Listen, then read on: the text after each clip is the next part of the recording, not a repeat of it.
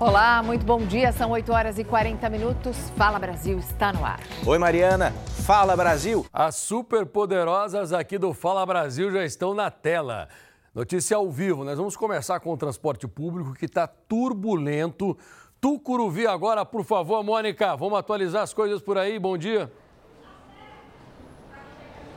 Oi, Passaia, bom dia para você, bom dia para todo mundo. Pois é, durante toda a manhã a gente mostrou imagens de muito tumulto aqui na estação Tucuruvi, linha 1, azul, zona norte de São Paulo. Mas, Passaia, olha só, mostrando ali o painel, a gente pode observar que todas as linhas, a 1 azul, a 2 verde, a 3 vermelha, que estavam aí prejudicadas, já voltaram com operação normal. Isso porque o metrô enviou uma nota para a gente dizendo que aquela falha que existia na estação São Bento já foi resolvida resolvido e por isso está tudo normalizado. Vou pedir para o Giba, que é o nosso cinegrafista, mostrar aqui a situação. Olha só tranquila, as pessoas estão conseguindo caminhar bem diferente de tudo que a gente mostrou durante a manhã, onde as filas eram imensas a perder de vista. Então por aqui, Passaia, tudo resolvido, viu? Ok, boa notícia, né? E na Estação da Luz, como é que tá, hein, Bia? Bom dia para você também. Tem meu retorno? Eu vou derivar. Fala que eu te escuto. Ok. Oi, Passaia. Oi. As linhas 1 azul, 2 verde, 3 vermelha do metrô operam com velocidade reduzida nessa sexta-feira. A circulação foi afetada devido a uma interferência na estação São Bento da linha azul. Por isso, os trens operam com velocidade reduzida e maior tempo de parada. De acordo com a assessoria de imprensa do metrô, o problema foi causado por uma falha no sistema de sinalização dos trens. O sistema Paese foi acionado para atender os passageiros entre as estações Luz e Tucuruvi. São 20 ônibus articulados para atender nesse trecho. A operação da linha 1 azul está em processo de normalização. Passaia, a falha no sistema de sinalização dos trens está sendo resolvida. Eu volto com você. Ok, Bia, obrigado pela informação por enquanto. Agora aquela notícia importante para quem tem carro. Seguinte, a Petrobras deu uma notícia boa e uma ruim. Eu já falei no Balanço Geral amanhã, só que agora tem outras novidades aqui no Fala Brasil. A boa é que o preço da gasolina está caindo, vai cair, vai diminuir a partir de amanhã. E a ruim é que o diesel, ó, o diesel vai subir consideravelmente. E aí, Marcela? Pois é, de se preocupar, né, Passaia? Bom dia para você, para todo mundo que acompanha a gente aqui no Fala Brasil. Estamos em um posto de combustíveis na região de Barueri, na Grande São Paulo. No entanto, aqui os preços ainda não foram alterados, mas a Petrobras anunciou que vai ter alteração nos preços da gasolina. Vai ficar 12 centavos a menos, né, o litro da gasolina, então passando de R$ 2,93 para R$ 2,81. Já o diesel vai passar de R$ 3,00 R$ para R$ 4,05, ou seja, vai subir 25 centavos o litro do diesel. Só que esses valores vão passar a valer a partir de amanhã, isso para as distribuidoras. Agora, se o consumidor final vai ter aí, vai sofrer também esses reajustes, é o que todo mundo quer saber. E a última vez que a Petrobras tinha anunciado uma alteração no valor do preço da gasolina foi em agosto deste ano, quando ela passou a valer 41 centavos a mais. Vamos aguardar, né, para saber se a gente também vai sofrer com isso. É uma grande preocupação agora de todos os brasileiros, viu, Passaia? Eu vou dar uma dica para você então, tá, Marcela? Veja bem, o preço da gasolina vai diminuir, certo? Mas não vai diminuir direto para o consumidor. Lá nas refinarias, o preço que eles vão vender para o posto de combustível. Os postos não vão reajustar para baixo, não vão repassar esse preço para o consumidor. Agora o diesel, o diesel vai subir, né? Amanhã já tem, aliás, hoje à tarde eu acredito, já tem posto de combustíveis vendendo mais caro. Pode ter, é, é a minha opinião. Ou será que você tem, pensa diferente? Não, não penso diferente não, também acho. E acaba que todos os brasileiros sofrem com isso, porque a gente sabe que o transporte é feito pelas rodovias, né? E os caminhões, os ônibus também, esses carros de grande porte, eles são abastecidos com diesel, ou seja, todos os brasileiros vão acabar sofrendo sim esse reajuste, né, Passaia? Infelizmente, né, Marcela? Obrigado pela informação por enquanto. Marcos Leandro, tem incêndio agora numa borracharia aqui de São Paulo, Maquinho. Exatamente, viu, passar imagens captadas pelo helicóptero da Record TV. Ali o trabalho trabalho dos bombeiros, incêndio que destruiu uma borracharia no bairro Pedreira, Zona Sul, aqui da capital paulista. Veja a presença ali dos bombeiros, Passaia. Uma, duas, três, quatro, uh, seis viaturas, Passaia e a gente vê ali um contingente, né, indo para cima dessa desse fogo que acabou ali consumindo com a borracharia ali já nos instantes finais, bem ao lado de uma quadra, bem ao lado de uma escola pública, Passaia. Ninguém se feriu, segundo informações, foi um fogo, um incêndio que durante a madrugada acabou consumindo essa borracharia lá na Zona Sul. E quebraram o muro da borracharia também, né? Tiveram que Você fazer viu do isso. lado de lá? Uhum. Eles acabaram quebrando o muro para ter uma passagem e entrar com a mangueira. Vamos lá, tem duas pessoas agora presas. Perseguição na zona norte de São Paulo. Essa carreta tinha acabado de ser roubada, Marcos. É isso, Passaia. Mais imagens do helicóptero da Record TV, carreta que foi roubada e os criminosos com esse veículo de grande porte, né, Passaia, ah, rodando ali pela marginal Tietê, acabou atingindo outros veículos, Passaia. O que eles fizeram no sentido Castelo Branco, estavam na marginal Tietê, viraram à direita e acessaram uma importante avenida ali do Parque São Domingos, Passaia. E a polícia conseguiu interceptar a dupla eles foram presos, viu? Os ladrões foram presos e até o momento a gente procura saber sobre informações do motorista dessa carreta. Então, roubo de cargas, mais uma vez, se fazendo presente aqui em São Paulo, né, Passaia? Olha, o motorista da carreta foi interceptado quando estava no trânsito. Os bandidos chegaram com um carro. O motorista foi obrigado a sair dali, foi colocado nesse carro e os, os bandidos foram embora. Dois bandidos com esse motorista. E outros dois que estavam no banco de trás entraram nessa carreta e começaram a fugir. Foi justamente essa carreta interceptada e os dois bandidos que acabaram sendo presos pela polícia. Nós estamos acompanhando agora esse caso porque tem dois bandidos dessa quadrilha que continuam foragidos Isso e mesmo. procurados pela polícia em São Paulo. Tem outros dois que ainda estão soltos, né, Marcos? Exatamente, Passaia. A polícia, portanto, no encalço, fazendo buscas, né, para prender esses dois criminosos. Dois, como já dissemos, estão presos, acabaram ali presos em flagrante, né, porque houve uma perseguição ali na Zona Norte e esses, motor- eh, esses la- ladrões acabaram presos e a, a carreta recuperada, né, Passaia? São Paulo, que tem o maior número de roubos a caminhões, maior número de roubos de cargas de caminhões também do estado, e, ou melhor, do país, né, Marcos? É o maior do país. Tem muita gente que infelizmente acaba perdendo ao passar por aqui, por causa do Porto de Santos, por causa também das distribuidoras que tem por aqui. Oi, Edu, oi, Mariana, volto com vocês. Você vai acompanhar agora novas imagens do dia em que o grupo terrorista Hamas invadiu os vilarejos e matou mais de 1.400 pessoas. E documentos que foram confiscados por Israel também revelam os planos dos extremistas. Essas imagens foram gravadas pelas câmeras dos próprios terroristas. Sem qualquer tipo de piedade, os integrantes do Hamas invadem as casas de um kibbutz, uma pequena comunidade rural, e começam a disparar para todos os lados. Nesta outra cena, um dos terroristas cai no quintal, depois de ser atingido por um soldado israelense que estava na região. O governo de Israel revelou que o Hamas tinha um mapa detalhado de todos os kibbutz que seriam invadidos. Neste mapa estavam informações sobre o número de moradores e os oficiais que faziam a guarda dessas comunidades. Os documentos também revelaram que os terroristas tinham planos de invadir pontos específicos dos locais, como, por exemplo, as cozinhas comunitárias, onde os moradores se reuniam. Eles queriam um massacre ainda maior do que já fizeram, né? E enquanto um acordo para a abertura dos corredores humanitários permanece sem solução, os nossos brasileiros que estão lá em Gaza e que aguardam para voltar para casa são obrigados a conviver com os horrores dessa guerra. Nesse flagrante gravado por um brasileiro, é possível ver uma grande coluna de fumaça saindo de um prédio. Agora, agora, bombardeio agora. Ao lado da casa. Ao lado da casa, agora. Não existe um lugar seguro no faixa do Gaza. Estou na cidade do Canhunes. Não existe lugar seguro. Ao lado da casa. A região fica a poucos quilômetros da fronteira com o Egito e abriga parte dos brasileiros que aguardam a abertura de uma passagem para voltar para casa. Poucas horas depois desse vídeo, já na madrugada, diversos mísseis aparecem no céu de Khan Yunis. Moradores feridos são levados às pressas para o principal hospital da cidade. Enquanto isso, as equipes de resgate procuram por mais pessoas debaixo dos escombros. E o exército de Israel confirmou há pouco que muitos reféns que foram levados pelos terroristas do Hamas estão vivos. 203 pessoas estariam neste momento sob poder dos terroristas, entre elas 20 crianças.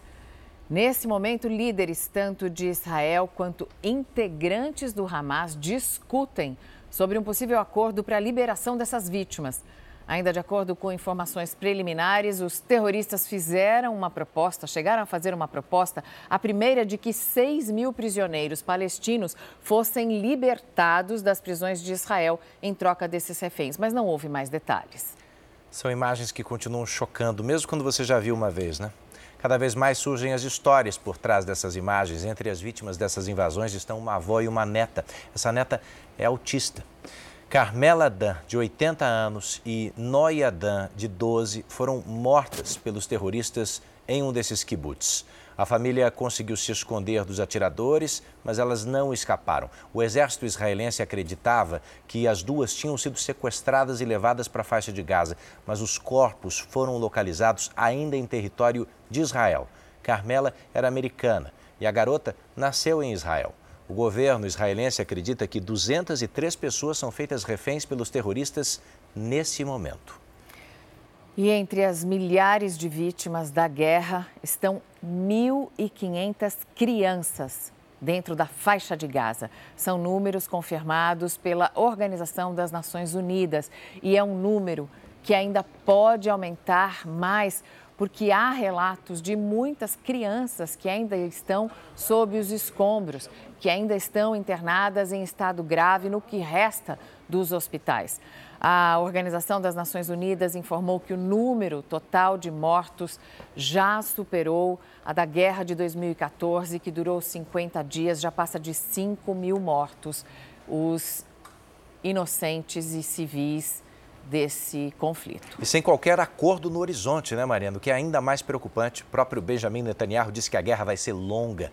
Bom, apesar de Israel e de Egito afirmarem que a abertura da fronteira para passagem de ajuda humanitária para Gaza aconteceria hoje. Esse acordo já começou a ser costurado dois dias atrás. A Organização das Nações Unidas disse, disse que isso vai acontecer somente amanhã. Vamos conversar com André Azeredo, nosso enviado especial até lá, que está com o Eliezer Fernandes também. André, bom dia para você. Qual é a pressão por essa expectativa toda, hein? Bom dia, Edu. Bom dia, Mariana. Bom dia a todos que acompanham o Fala Brasil. Uma pressão enorme, até porque Israel deu o ok para a passagem de mantimentos, 60 toneladas, que vão alimentar 2 milhões de pessoas represadas em Gaza nesse momento mas sem um prazo para isso acontecer, apesar da liberação. Por quê? Porque a imprensa israelense está falando que Israel ainda está um pouco desconfiada em como isso vai acontecer. Como será essa logística? Como é que os caminhões vão entrar e o que, que eles estão trazendo? Será que eles estão trazendo só mantimentos? Como é que vai ser a inspeção desses caminhões? Tudo isso está atrasando esse processo, embora o governo israelense não declare isso publicamente. Eu estou aqui, Edu e Mariana, num um hospital infantil que foi bombardeado no dia 7 pelos mísseis do Hamas. Você vê toda a destruição que ainda está aqui no local. Isso foi o motivador dos bombardeios de Gaza, né? Foi o ataque do dia 7, 1.300 mortos. Já passam de mil. 4.700 pessoas mortas em Gaza. Então a situação está cada vez mais tensa. Lembrando que o exército israelense já teve o ok para poder. Ter, está pronto para poder fazer a incursão terrestre. Falta a determinação final. Olha, entra tá, tá autorizado, pode entrar. Só que Israel também está sopesando para ver qual vai ser a reação da política internacional dos outros países do mundo. Antes de encerrar, vou mostrar para você e para Mariana isso aqui, ó. Vocês já viram isso? Vocês sabem o que é isso, Edu? Não tenho Na ideia. minha mão? Pedaço de um motor. Pedaço de Não, ferro Mari, isso é um pedaço de um míssel. Uau. Olha como é que fica o ferro depois, né? Então, só para encerrar, gente, isso aqui são os estilhaços. A gente fala tanto em estilhaço, isso aqui é um exemplo de estilhaço. Você imagina, isso estoura quando chega no chão, depende do tamanho do míssil, isso voa em você, decepa pessoas, arrebenta pessoas. Isso mata mais do que bala. Podem ser pedacinhos ou podem ser pedações assim. A guerra é muito pior do que a gente pensa, não é mesmo? Mutila completamente, Volto André. Vocês. Obrigado, obrigado por trazer essa imagem e esse relato para a gente direto de Israel. E imaginar que a ajuda humanitária que está pronta para entrar é quase nada perto do que se precisa de fato na faixa de Gaza. André Eliezer, bom trabalho para vocês. É sexta-feira, tem muita gente fazendo planos. Me conta, você mexeria em alguma coisa aí no seu corpo? Hoje em dia, né, Mariana? Prótese de silicone, preenchimento labial, botox são apenas alguns dos procedimentos mais populares que estão em oferta no mercado. É, o Brasil é campeão de cirurgia plástica, né? Mas segundo uma pesquisa feita com exclusividade aqui para o Fala Brasil, pelo menos um em cada 10 brasileiros já fez algum procedimento estético. Só que tem muita gente ainda querendo fazer e o estudo levantou dados preocupantes, porque 78% das pessoas que foram consultadas disseram que usam as redes sociais Ah, para buscar o profissional que vai fazer uma cirurgia.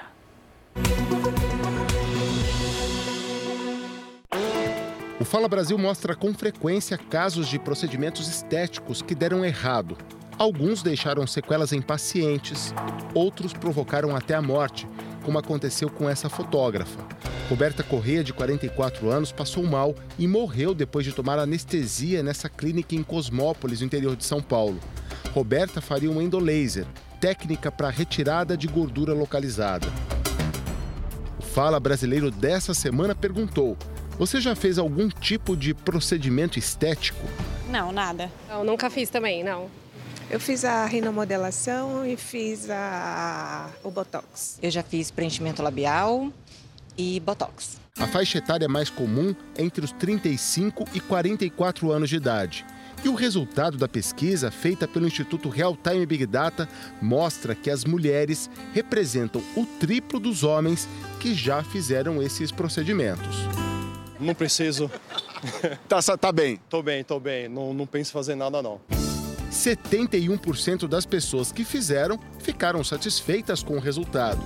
Tem alguns erros que acontecem, mas aí vai, a pele vai absorvendo com o tempo, eu faço de novo. Mas 39% dos brasileiros afirmaram que não têm coragem de se submeterem a tratamentos para mudar o visual. Medo de a imagem não ficar legal, acabar morrendo. A maior parte pesquisa sobre os profissionais e o local onde o procedimento vai ser feito. Só que pelo menos uma em cada 10 pessoas não tem essa preocupação. A falta de informações é um perigo, segundo esse cirurgião plástico. Medicina nada é nunca e nada é sempre. Então você nunca pode pro prometer, você tem que trabalhar numa probabilidade máxima de dar tudo certo. E para que você faça isso, tem que estar nas mãos de um, bom profissional, um profissional habilitado a realizar o procedimento.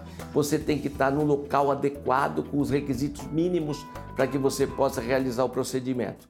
Nós perguntamos também onde as pessoas buscam informações sobre os profissionais que fazem os procedimentos. 32% disseram que em sites de conselhos profissionais.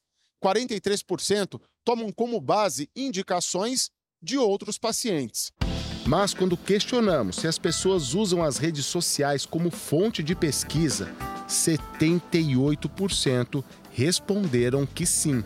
Entra a rede social, mas a pessoa tem que partir da rede social para procurar nos dados realmente objetivos, que seriam o Conselho Regional de Medicina, a Sociedade Brasileira de Cirurgia Plástica, pacientes já operados por esse médico, indicação de colegas médicos também, e ir ao consultório, sentir esse médico e esclarecer todas as suas dúvidas. Para 68% das pessoas, o medo da anestesia é um impedimento para procedimentos estéticos mais invasivos. Eu acho que é um, uma das coisas que não que faz eu não não entrar na faca, né? Para terminar, perguntamos se as pessoas fariam qualquer coisa pela beleza. 82% responderam que não. De forma nenhuma. Beleza vem de dentro. Quer saber mais? Então aponte aí a câmera do seu telefone para o QR Code que aparece na tela e você vai ter acesso à entrevista completa com o cirurgião plástico Fernando Almeida Prado e outros dados da nossa pesquisa. Se eu te dissesse que você está sendo monitorado sem autorização da Justiça, é de preocupar, não é não? Pois a Polícia Federal está fazendo agora cedo uma operação que investiga servidores da Agência Brasileira de Inteligência, a nossa ABIN. A suspeita é justamente de uso irregular de tecnologia contra os cidadãos, Vanessa Lima. Que história é essa? Bom dia. Bom dia, Edu. Inclusive tem pessoas presas, viu? Pelo menos duas pessoas presas, mandados de prisão preventiva aqui no Distrito Federal e outros cinco de afastamento do trabalho de pessoas da ABIN, incluindo diretores atuais que foram mantidos no cargo mesmo com a troca de governo. A gente lembra que a ABIN é o órgão de inteligência do governo federal. E segundo as investigações, os servidores teriam usado esquema de GPS para rastrear celulares sem autorização judicial. E entre os alvos desse suposto esquema de rastreamento estariam servidores públicos, políticos, jornalistas, juízes e até integrantes do STF. A operação da Polícia Federal foi autorizada pelo ministro do Supremo, Alexandre de Moraes. Também estão sendo cumpridos 25 mandados de busca e apreensão aqui no Distrito Federal e nos estados de Goiás, São Paulo, Paraná e Santa Catarina. Os investigados podem responder por crimes como organização criminosa, invasão e interceptação de aparelhos aparelhos de telefone sem autorização judicial. Voltamos ao estúdio do Fala Brasil. Ô, Marcos Leandro, e os criminosos que invadiram uma padaria aqui em São Paulo, Marcos? Isso. E durante fizeram... a madrugada também, né? Durante a madrugada. E fizeram, digamos, a festa durante a madrugada. Mas a alegria dessa quadrilha durou pouco, viu, Passaia? Seis pessoas, seis criminosos foram presos. De acordo com a Polícia Militar, os agentes receberam um chamado e no local encontraram um carro estacionado e perceberam a movimentação dentro da padaria. Com a aproximação das viaturas, os suspeitos ainda tentaram fugir pelo telhado dos vizinhos. Dentro da padaria havia um único padeiro que foi rendido pelo grupo, que saiu correndo, né? Mas acabaram presos. Passar aconteceu em São Bernardo do Campo, ABC Paulista. Boa notícia. E está na cadeia o dono da clínica de reabilitação, onde um paciente perdeu a vida de tanto apanhar. E aí, Marcos? Isso, Passai. Onésio Ribeiro Pereira Júnior, de 38 anos, era usuário de drogas e um dos pacientes da clínica. A suspeita é de que ele tenha sido agredido até a morte pelos funcionários do local. O responsável pelo centro se chama Weder Santos de Melo. Ele foi preso, viu, Passaia? Esse caso é de Embu Guaçu, na região metropolitana de São Paulo. A polícia investiga outros crimes que possam ter sido praticados também aí dentro. Mudando de assunto, eu já conheci muita gente que engordou depois de casar. Você também? Agora, no, no, caso do Zezé de Camargo, você vai ver agora foi diferente. Ele perdeu peso e se meteu numa polêmica depois que perdeu a aliança. A noiva de Zezé, Graciele Lacerda, resolveu compartilhar a situação numa rede social. Ela contou que o cantor emagreceu tanto que a aliança ficou grande e ele acabou perdendo. O Fala Brasil aproveitou um encontro com o casal para saber. E aí, Zezé, o que, que aconteceu? Eu falei para ela, ó, essa aliança tá grande no meu dedo, que eu, eu ia dar tchau pro povo no palco, cansei de pegar ela na ponta do dedo aqui, quase voando na, na, no meio da galera. Eu acho que de repente pode até ter acontecido isso, eu não sei. E aquela correria, aquela correria, ele acabou perdendo. Não sabe nem onde perdeu. Eu falei, ai, quase quis matar ele. Mas como será que Zezé contou para Amada sobre o sumiço da aliança? Falei para ela, ela, você perdeu aonde? Falei, como é que eu vou saber se eu, se eu perdi, não sei aonde. Aí ela ficou chateada, porque ela, foi ela que comprou a aliança, tudo. Vou ter que aguentar essa bronca só e não falar nada. O casal então decidiu que compraria uma nova aliança para o casamento. O que Graciele não esperava era uma surpresa do sertanejo. Aí quando foi agora no aniversário dela, eu fiz uma surpresa. Eu fui, escolhi a aliança, falei, ó, tá valendo da agora para frente. É o meu pedido e a minha aliança. E essa vai ser a do casamento? Essa é que vai ter. A gente já, a gente se preocupa em cuidar, de alimentar o nosso relacionamento, tá bem um com o outro. Nossa, vocês não vão casar, vocês vão ficar noivo pro resto da vida. Então tá, então a gente vai casar. Serviu para casar, hein? Vale essa aliança agora. Fala Brasil termina aqui te desejando um ótimo dia.